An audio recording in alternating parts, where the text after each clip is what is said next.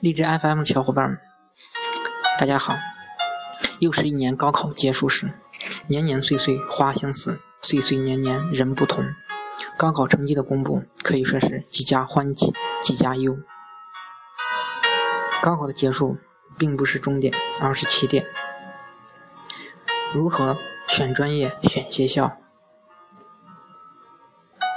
学校和专业哪个更重要？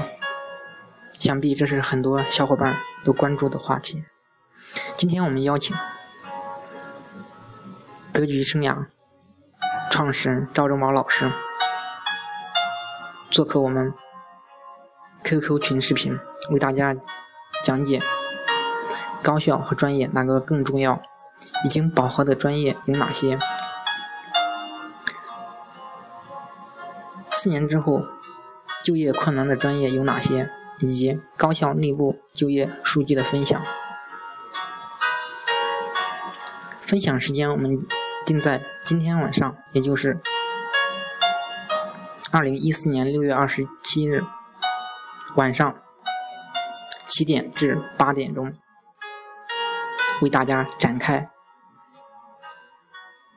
以上观点的一个分享。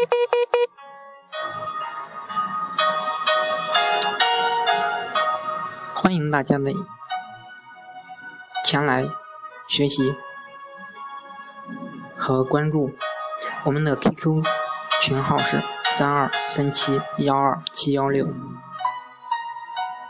好，今天的课程就到这里。